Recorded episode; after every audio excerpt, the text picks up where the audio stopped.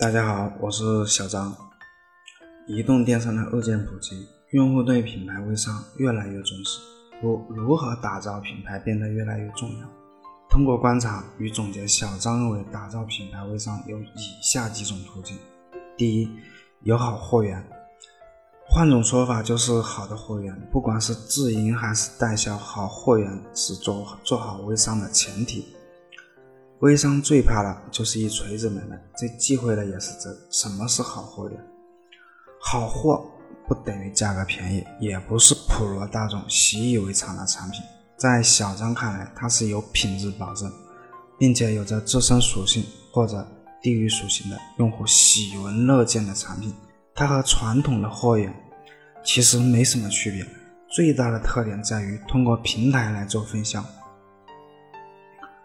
微商做爆款，分销是最好的销售渠道。只要借助平台，冠之以首发、独家、一手等促销手段，加之以活动作为辅助，一个品牌很容易就会形成口碑效应。目前虽然有些微店迈出了这一步，但感觉并不是很好。相反，小张比较倾向于简单便捷、一手货源的微店。微商做爆款比淘宝爆款更容易。PC 时代的淘宝，商家只能通过广告、直通车、刷单等形式打造爆款；而在移动电商的社会化媒体上，营销的方式都推倒而来，推倒重来。第二，卖情怀。微商的交易法则改变了传统电商的商品购物流程，即是既然。购物的主体发生了变动，那么售卖的方式必然会跟着变动。移动电商实现了人到人的直接连接，使互不相识的人通过某种传播介质实现对等交流。在交流和沟通的同时，情怀不自觉就充当了一种商品的角色。久而久之，这种情怀就会是另一种溢价。熟悉锤子手机的几乎都明白，我买。我卖的不是锤子，是情怀。这句话尽管锤子最后不得不以低价贱卖，但是他的锤子情怀确实感动了不少裸粉。未来微商的品类中，很大一部分将会是非标品。对于非标品类的产品，卖情怀是塑造品牌的最佳方式之一。第三，走事业线，这个相信大家都不奇怪，这个是刷脸的时代。秀脸、秀胸、秀身材的，在微商界已经成了公开的秘密。这也很好的解释为什么做微商的大多数都是女性，以辣妈、九零后居多。那些充满诱惑力的标题，常常是准备从事微商的人心潮澎湃。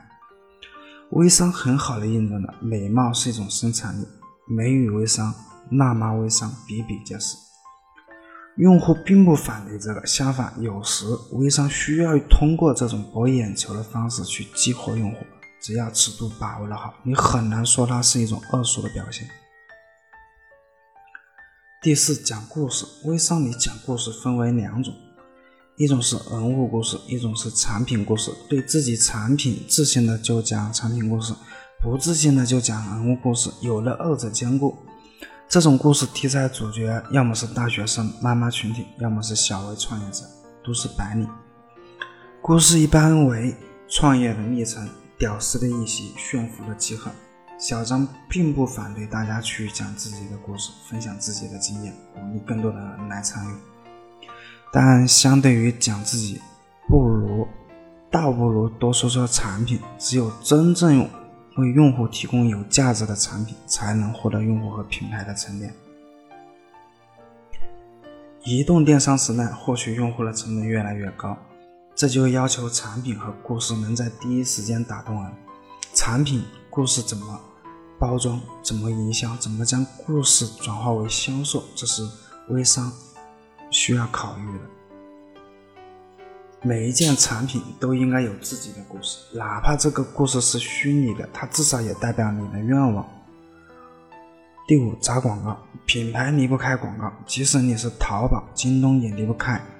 不遗忘的时候，淘宝的刷墙广告，京东的地铁广告，不知道大家是否还记得？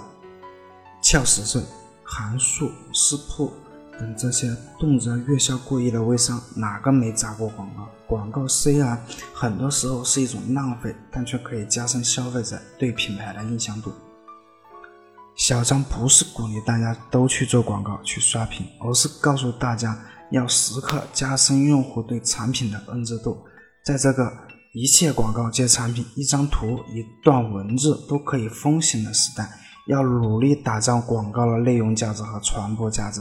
微商不是刷存在感，而是通过各种社会社会化媒体，将最好的一面呈现给大家。好，小张今天就讲到这，我给大家准备了许多电商课程，想要的同学可以加我微信：jjw 幺幺六六八八九九。